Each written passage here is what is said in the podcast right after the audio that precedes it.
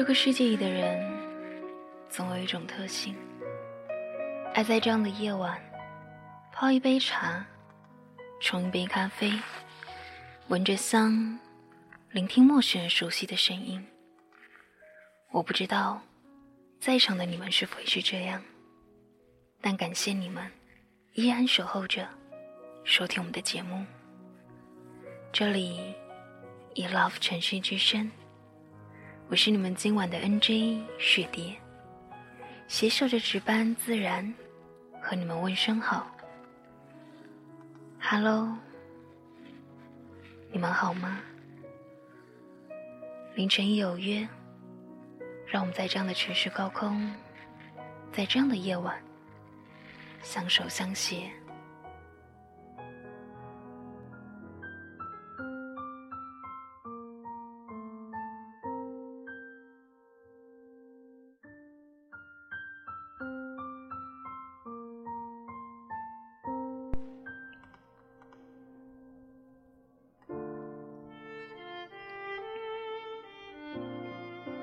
每一天的凌晨，我都会按时的打开博客。我的博客里有一个很骄傲的名字，叫做“天下无双”。我在里面介绍，我是北北，一个任性爱胡闹的女孩子，习惯凌晨深夜的时候想念一个女孩，祭奠我的青春。里面的日志。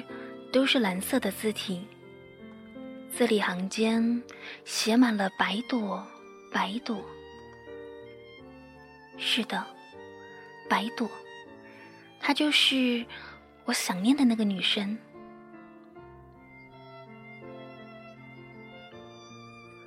白朵走了之后，我习惯每天坐一趟她曾经天天坐的二路公车。习惯用他曾经天天用的水杯来喝水。习惯趴在他曾经用过的桌子上，学他安静的模样看书。就连寂寞的姿势，都是学着习惯以前的他。这么久以后了，我还是能够清晰的想起白朵寂寞的侧脸，还有。我们所有的青春岁月，白朵是一个很漂亮的女生。她喜欢穿着桃红色的裙子，裙角的边边有绣着密密麻麻的花朵，手腕上缀着大串大串纤细的银镯。每当她抬起手啊。就会发出一些细小的叮铃铃的清脆声音。第一次见到白朵，是在中午的时候。当时日光泛滥，我抱着书到天台上去转悠，就看到了他。他站在七楼天台的墙壁边缘，面朝着南方，对着强烈的日光张开了手臂。我站在他的身后，惊呆了，就这样看着这一幕，手里的书僵硬的落到地上。在那一刻，我觉得他就像是一只振翅欲飞的蝴蝶，带着漂亮的羽翼，却有着说不出来的哀伤。他听到书的声响，回过头，背着阳光。我看不清楚他的脸，只是我看到了他的长发，在风中桀骜不驯的飞扬着，一直到他从墙壁上跳了下来。我看见他的脸色苍白、倔强，似笑非笑的看着我。我推了推鼻梁上的眼镜，在那样的凛冽的眼神之下，有那么一瞬间。我真的不知所措，而他呢，也只是站在原地看了我一眼，然后转身就走，背影单薄，却觉得凛冽挺直，好像好像连明媚的阳光都渗透不到他的心中。那个时候啊，我才高三，因为爸爸生意的关系，我随着父母来到了 C 市念书。爸爸在和校长谈我学习的事情时，我就在学校里到处的晃，却没有想到会看见这一幕。班主任把我带进班里的时候，只是指着一个位置让我坐过去。我坐下的时候，看到了桌子的另一边放着书、M P 三。还有白纸，空座位上整整一个上午都没有人。可是桌子上却放了那么多杂乱的东西。我心想，嗯，这个大概是个男孩子吧。然后一直到下午上课铃响的时候，却有一个人从门后窜了出来。他坐到这个位置上，我转过头一看，却对上了一张熟悉的脸。他依旧似笑非笑的样子，但却他却对我开口说：“嘿，我是白朵，欢迎新同桌。”我咬了咬嘴唇，近到咫尺的能够很清楚的看见他眼睛上桃红色的眼影。真的漂亮极了。我说：“那个，我叫许北北，你的眼睛真漂亮啊。”然后我就看到他笑得特别特别的纯净。他说：“谢谢啊，你是第一个这么夸我的女生。”之后我才知道。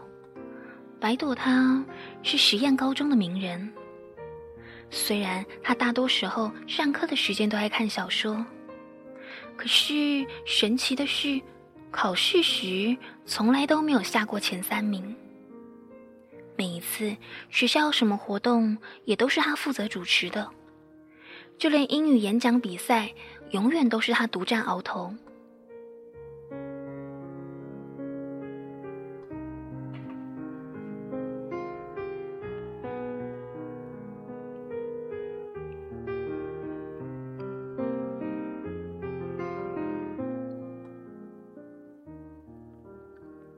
我总以为，这样的女孩子就是用来宠爱用的，大概会骄傲的像个公主一样吧，过着众星拱月的生活。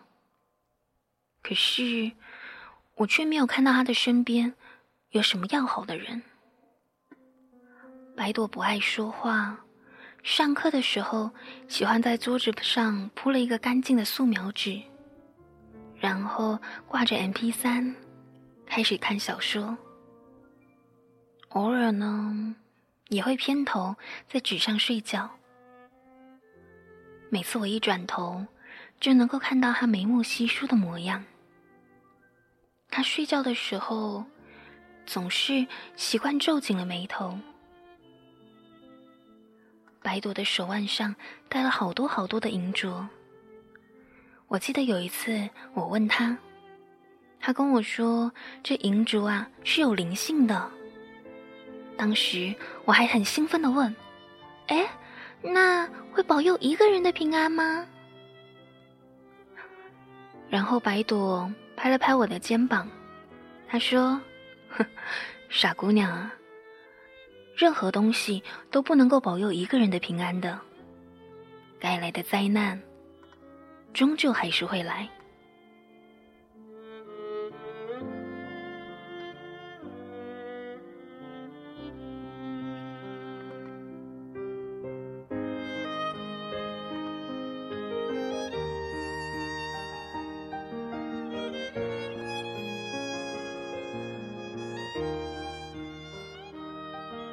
知道，以白朵这样的容貌，还有这样的成绩。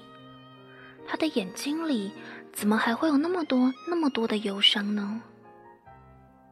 直到那一次，在天台的事件发生。那一天，阳光明亮，温暖。我拿着小说跑到了和白朵初次相遇的那个天台上，然后我在角落里铺了一张报纸，缩在那里看书。这时，忽然我听到天台的门“吱呀”的一声响了，有两个女生走了进来。呀，你说的那个许北北啊，太搞笑了吧？那么胖。走路还像个企鹅一样，啊，刚好跟旁边的白兔同桌，两个怪人。对啊，以后就有笑话看了。话还没有说完，我就看到面前站着两个女生，而她们也看到了在角落的我。瞬间，他们的话语停了下来。面面相觑，其中的一个女生心虚的朝我笑了笑，我也对着她点头微笑。另一个女生呢，她只是满不在乎的看了我一眼。我冷冷的回望她，她又看看我，然后两个人就这样头也不回的走了。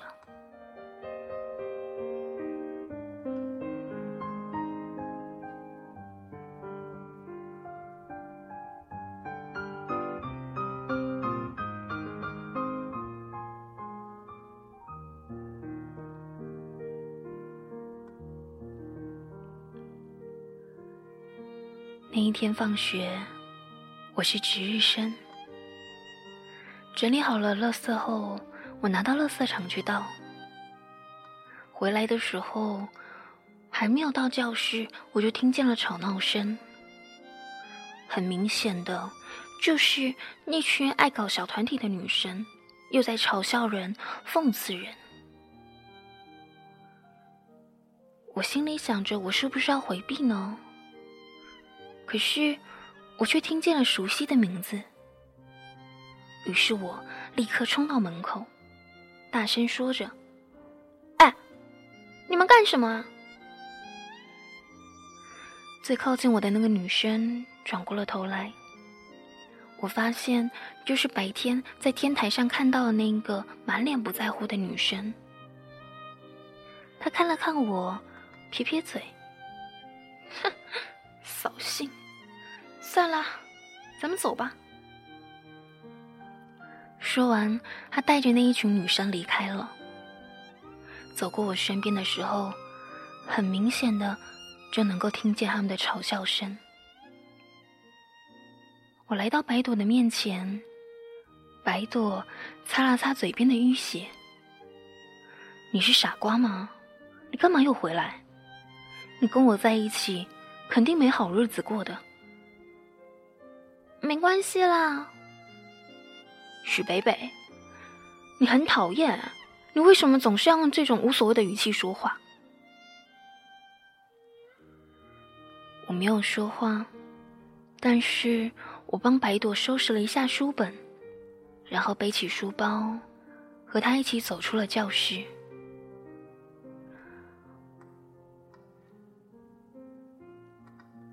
学校的花坛里。菊花开得如火如荼，五彩缤纷。当风一吹，芳香四溢。我背着书包，和白朵一起走着。然后，白朵忽然转过头来问我：“许贝贝，你知道那一天林拉拉在黑板上写了什么吗？”什么呀？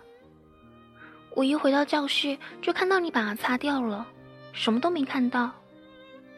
可是，可是，你听了谣言对吧？那些黑板上写了我的爸爸跟别人私奔了，说我是被不要的、被抛弃的小孩。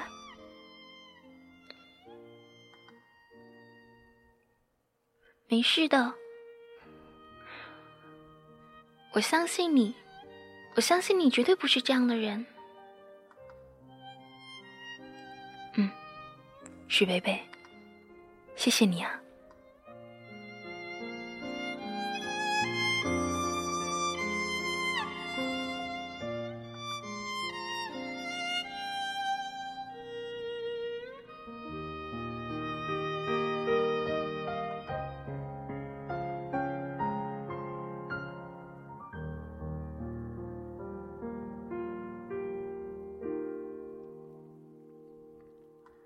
那一天，回家的路上，白朵和我讲起了他和聂小宁的故事。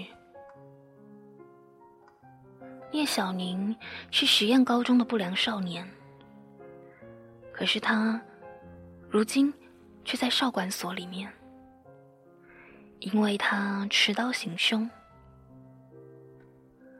白朵和他认识的时间是两年前。我刚搬来学校的时候，也略微的听说过了这件事情。那个时候，白朵还是高一，是个笑容温和的女生。有一天放学回家的时候，她在附近的胡同看到了满头是血的聂小宁躺在地上，于是她立刻就把他送到了医院。结果呢，误打误撞喽，就成为了聂小宁的救命恩人。之后，偶然的相处中，聂小宁很快的就喜欢上了白朵。而白朵虽然明知道他是个不良少年，却还是决定和他在一起。只是有一个林拉拉半途出现。林拉拉，她是和聂小宁一起长大的青梅竹马。有一次，在放学的路上，林拉拉拦住了白朵。她说：“她喜欢聂小宁，所以谁都不能和他抢。”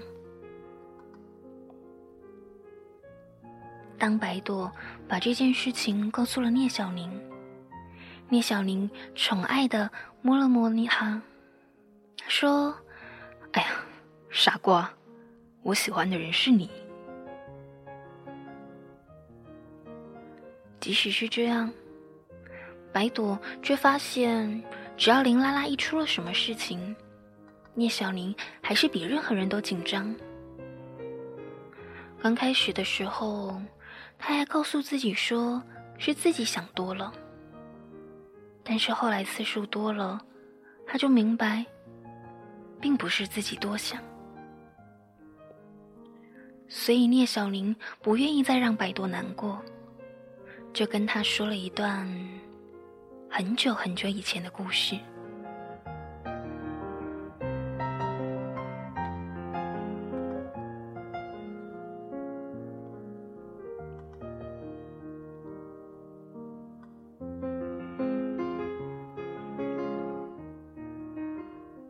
聂小宁的爸爸和林拉拉的爸爸是大学时代的好哥们。两个人各自结婚之后呢，还特意的买了相邻的房子一起住。两家的父母待彼此的女儿都视若己出。聂小宁五岁的那一年，林拉拉的爸爸带着林拉拉去旅行了。但是，聂小宁的爸妈因为太过忙碌，于是就让聂小宁一个人跟林拉拉全家出去了。想不到的是，半途中出了车祸，林拉拉的父母双亡，然后林拉拉父母临死之前，把孩子推出了车外。聂小宁清晰的记得，林爸爸用身体护住了自己的头。那一年，聂小宁五岁，林拉拉四岁。他们俩亲眼看着这一对父母葬身车祸。之后的之后，聂小宁的爸妈就把林拉拉接过去抚养。只是那个甜美爱笑的女孩，却突然之间变了一个性格，嚣张叛逆，到处惹事。那时的聂爸聂妈每天不但要忙公司，还要惦记着不能够让林拉拉饿了、冷了。而聂小宁呢，其实本来也是一个安稳的男孩，可是为了要保护叛逆惹事的林拉拉，不惜为他到处去打架。当年那一个安稳的男孩子，终究变成了不良少年。即使林拉拉再惹事，他也要努力的保护他不受一丝一毫的伤害。于是，周围学校没有人再敢找林拉拉的事了。所有人都知道，有一个很强大、很强大的聂小宁在保护着他。聂小宁之所以进少管所，也是因为林拉拉。林拉拉那时候去酒吧玩，结果惹上了社会上的人。聂小宁他再厉害，也不过就是一个刚出头的少年嘛，怎么可能比得上老奸巨猾、在社会上混了几年的人呢？于是，当聂小宁提着刀去应战的时候，对方立刻就报了警。他并不知道自己就这样中了对方的圈套。在聂小宁进少管所之前，他郑重的告诉白朵：“朵朵，你要相信我，我只喜欢你。但是林拉拉，是我绝对、绝对不能够推卸的责任。”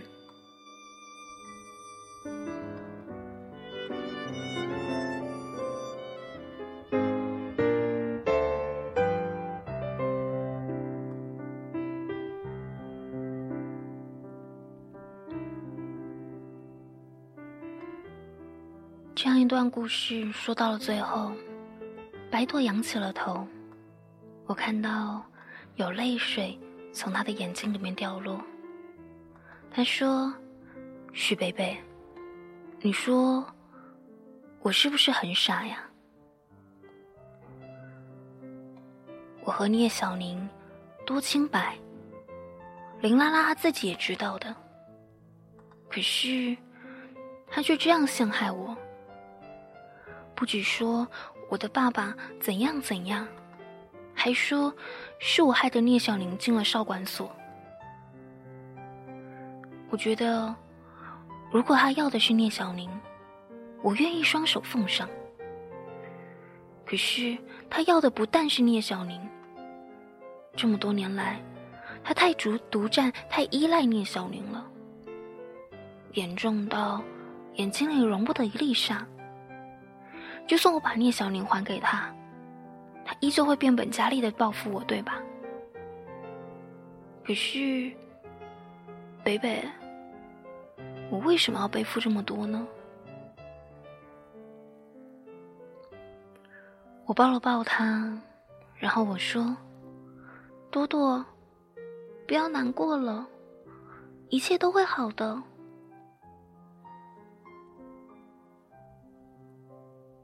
在很久很久之后，到了如今，我依旧都能够清晰的记得那一天白朵的眼泪。当我抱着他的时候，他的眼泪流到了我的脖子上，滚烫、炙热。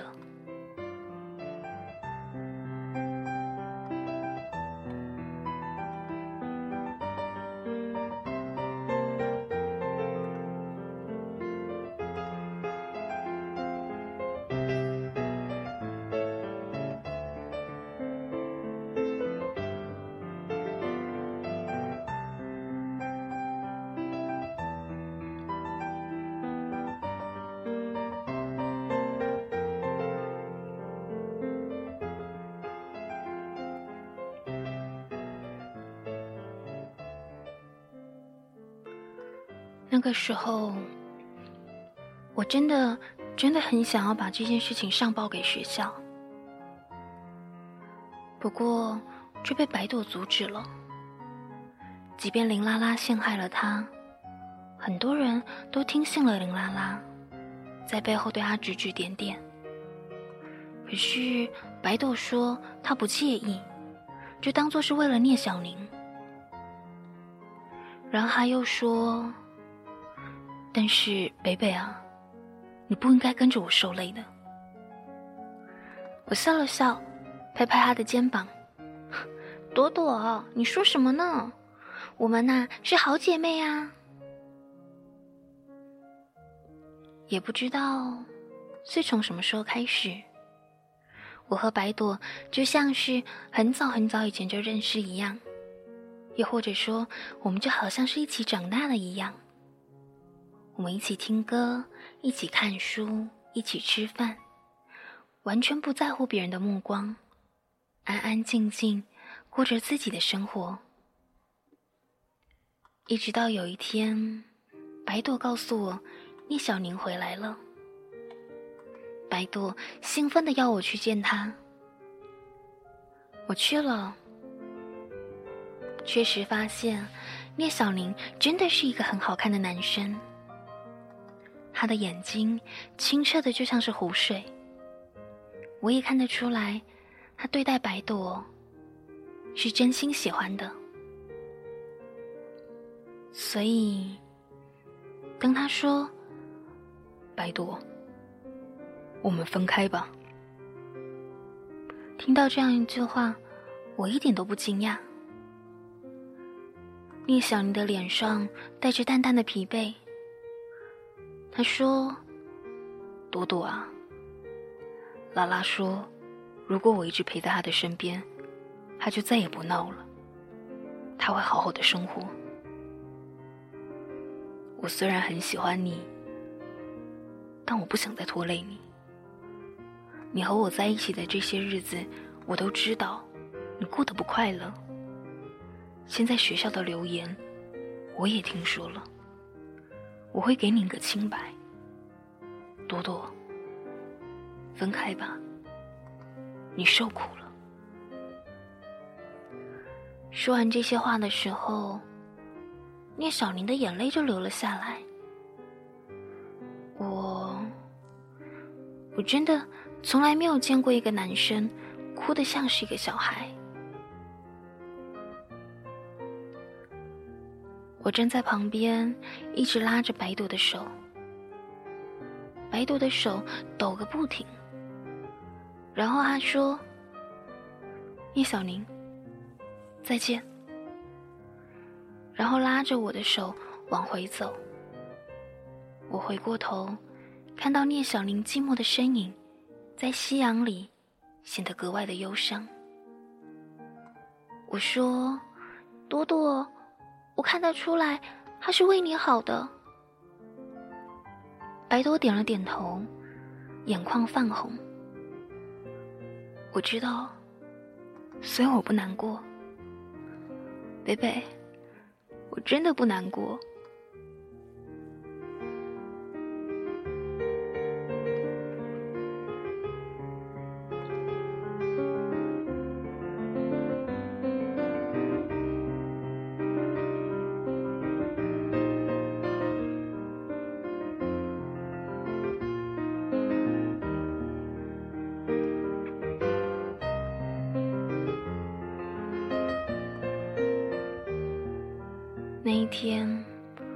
和白朵一起去吃了牛肉面，他放了好多好多的香菜。说真的，我一点都不喜欢吃香菜。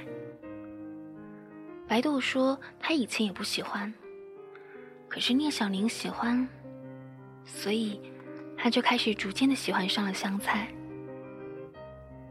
他还要了两瓶啤酒，他说：“北北啊。”你知不知道，聂小玲喝啤酒的样子真的是帅呆了。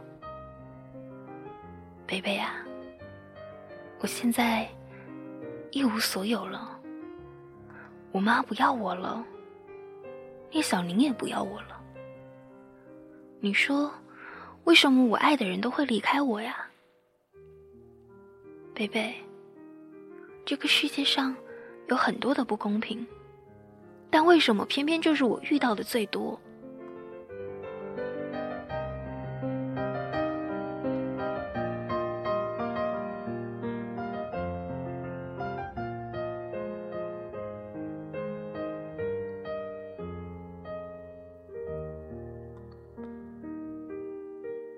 最后，我把喝得醉醺醺的他送回了家门口。他冲着我笑一笑，摆了摆手。他说：“贝贝，你回去吧，我真的没事。”我想要送他上楼，他却执意的要自己上楼。于是，我看着他自己上了楼，等到了房间的灯亮了起来，我才转身回家。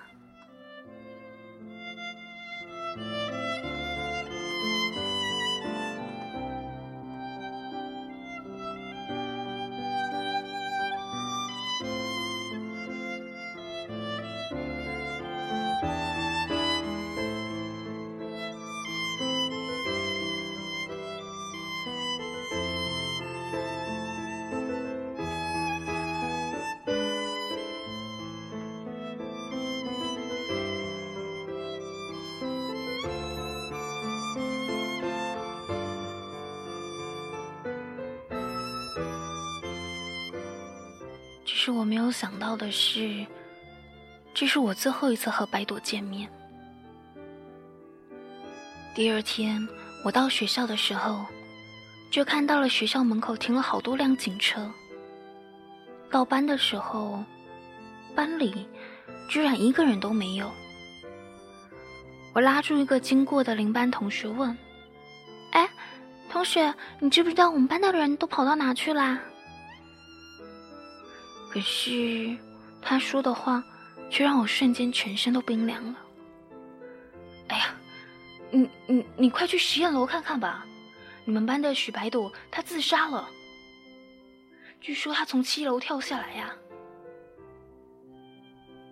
说完，他一边摇着头，一边就离开了。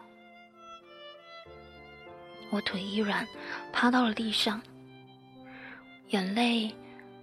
无法控制的往外流，随后我又迅速的站了起来，朝实验楼旁狂奔而去。我疯狂的拨开了围观的人，然后就看到了苍白的白朵和像是花一样扩散开来、触目惊心的血。它就像是我初见的时候一样。穿着桃红色的裙子，裙角的边缘绣着细细密密的花朵，手腕上戴着大串大串的银珠。可是，他紧闭着眼睛，我看不到他清澈倔强的眼神。那样的感觉，就好像是不愿意再看到这个世间的悲伤一样。最后，我终于跪在地上，痛哭失声了起来。我就这样哭着，一直到了担架来了，把白朵带上了救护车。白朵哈虽然是从七楼跳下的，可是因为外面有着浓密的树枝，缓和了很多很多的力道。等到救护车到的时候，白朵还勉强有口气。我强硬的要求跟上车，我说：“我要上去，我们是姐妹。”救护车上，我紧握着白朵的手，从头到尾，没有人知道我为何要这样的悲伤。可是白朵。让我来告诉你，你跟我说你是私生女，你从出生的时候就不知道爸爸是谁。每一次你问起妈妈的时候，她都是打你，打久了，你也就不问了。好一段时间，你都以为是一个被爸爸抛下的孩子。你说你这十七年里。从来不知道“爸爸”这两个字怎么样写才是稳妥。你还记不记得，我总是说，我们是好姐妹。拜托啊，我们，我们是真的姐妹哦，我们是同父异母的亲姐妹。我们的爸爸叫做许成记。那一年，你妈妈是爸爸的初恋，只是带回家里的时候，遭到了全家的反对，因为身份实在差太多了。你妈妈是农家女，而爸爸哈的家里，从好久好久以前就一直是做生意的。爷爷奶奶早就帮爸爸挑好了人。爸爸还闹过，可是眼看爷爷因为气愤到心脏病都犯了，所以选择了低头。你妈妈不愿意看到你爸爸为难，最终选择了不告而别，远走高飞。从此以后，就再也没有任何的音讯了。爸爸哈。他真的不知道，当时你的妈妈已经怀有了你。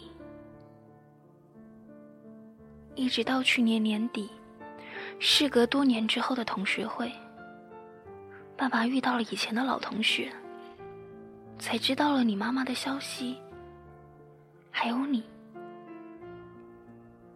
爸爸知道你的妈妈离开他之后，并没有结婚，而是一个人。待你长大，含辛茹苦，也知道你妈妈因为后来的长期抑郁而去世了。如今的你，是一个人生活着。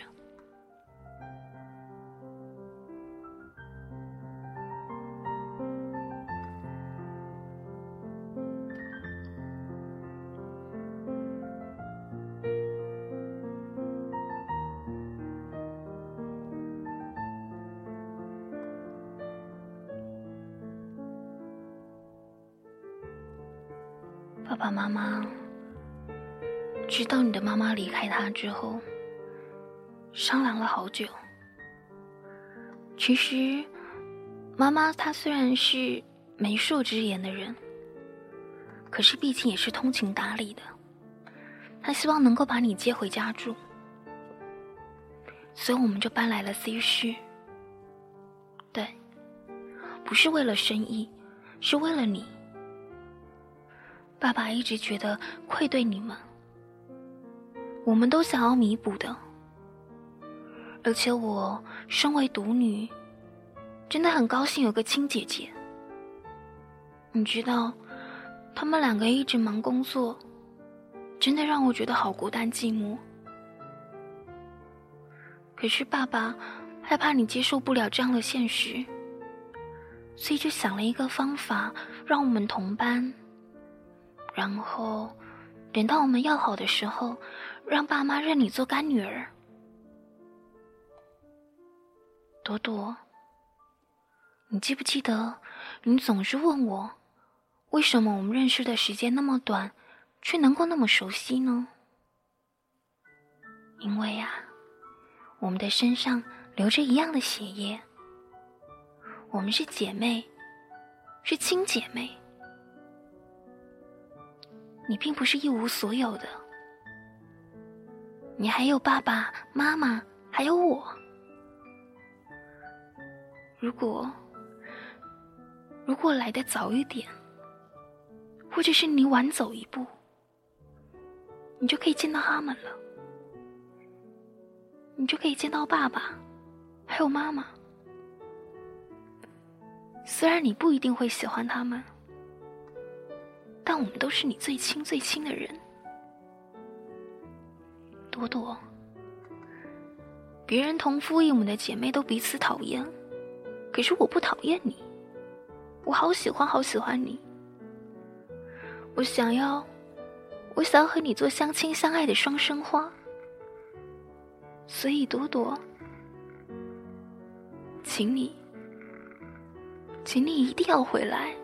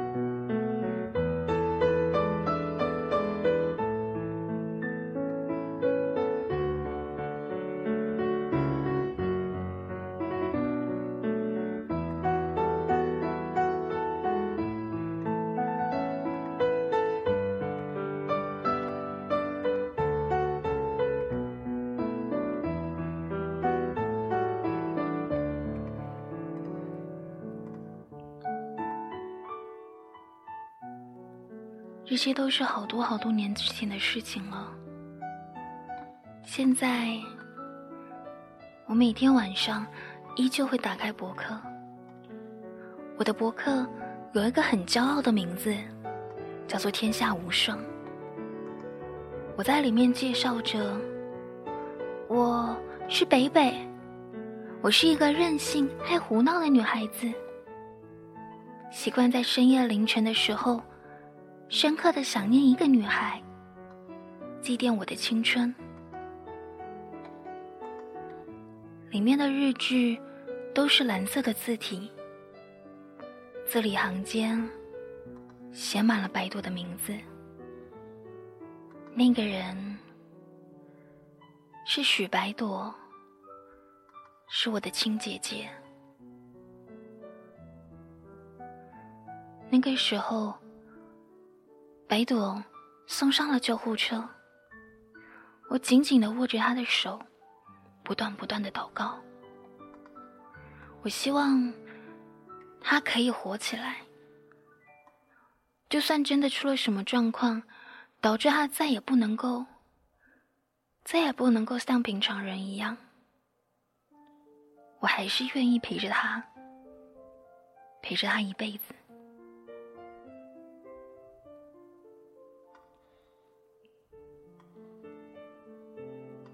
我记得朵朵说：“这个世界上有很多不公平，但为什么偏偏就是他遇到的最多？”那个时候，我真的、真的打心里这样认同这一句话。到了最后，白朵还是走了。他躺在病床之上，医生给他摘掉了维持器。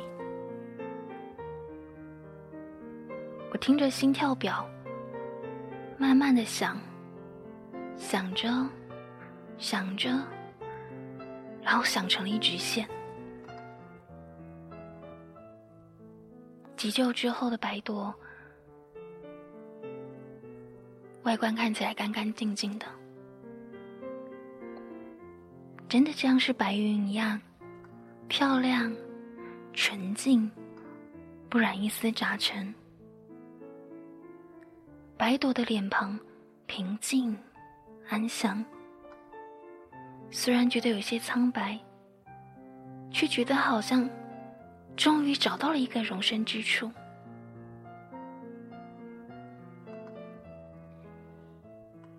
只是，白朵，你走了，留下了我一个人在这个世界上。我知道你面对我的时候总是很乐观，所以我知道你肯定不希望我跟着你一起走，因为我们还有一个共同的爸爸，还需要我，我绝对绝对不能够离开。白朵，既然如此，就让我来代替你吧，代替你。把这些年你所缺失的母爱、父爱一并都找回来。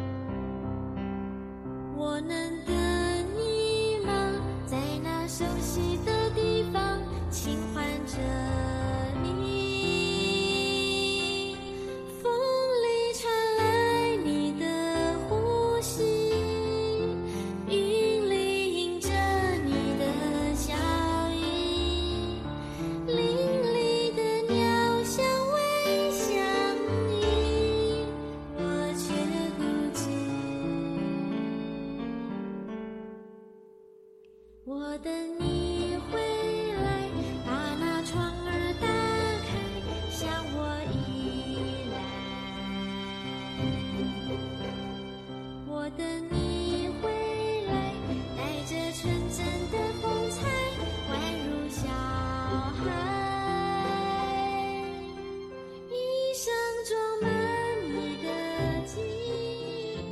时间是深夜的一点五十七分，你在 e love 城市之声，我是你的 NJ 雪蝶，携手着值班自然陪伴大家度过今天的凌晨有约。今天的凌晨有约，说到这个故事叫做《你是我的天下无双》。聆听到节目的最后一首歌曲来自欣然，《守候》。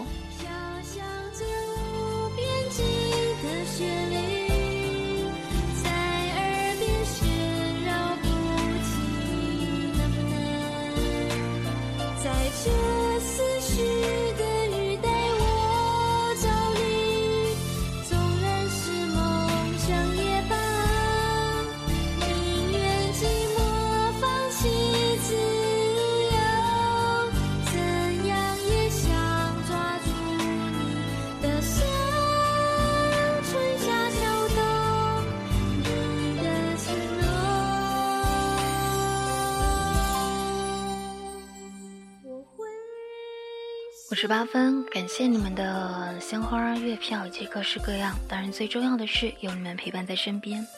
如果你们累了，想要休息的话，可以去准备准备，可以去睡觉喽。如果你们还不累的话，接下来在两点的时候，有我们的主任继续陪伴着大家。晚安喽。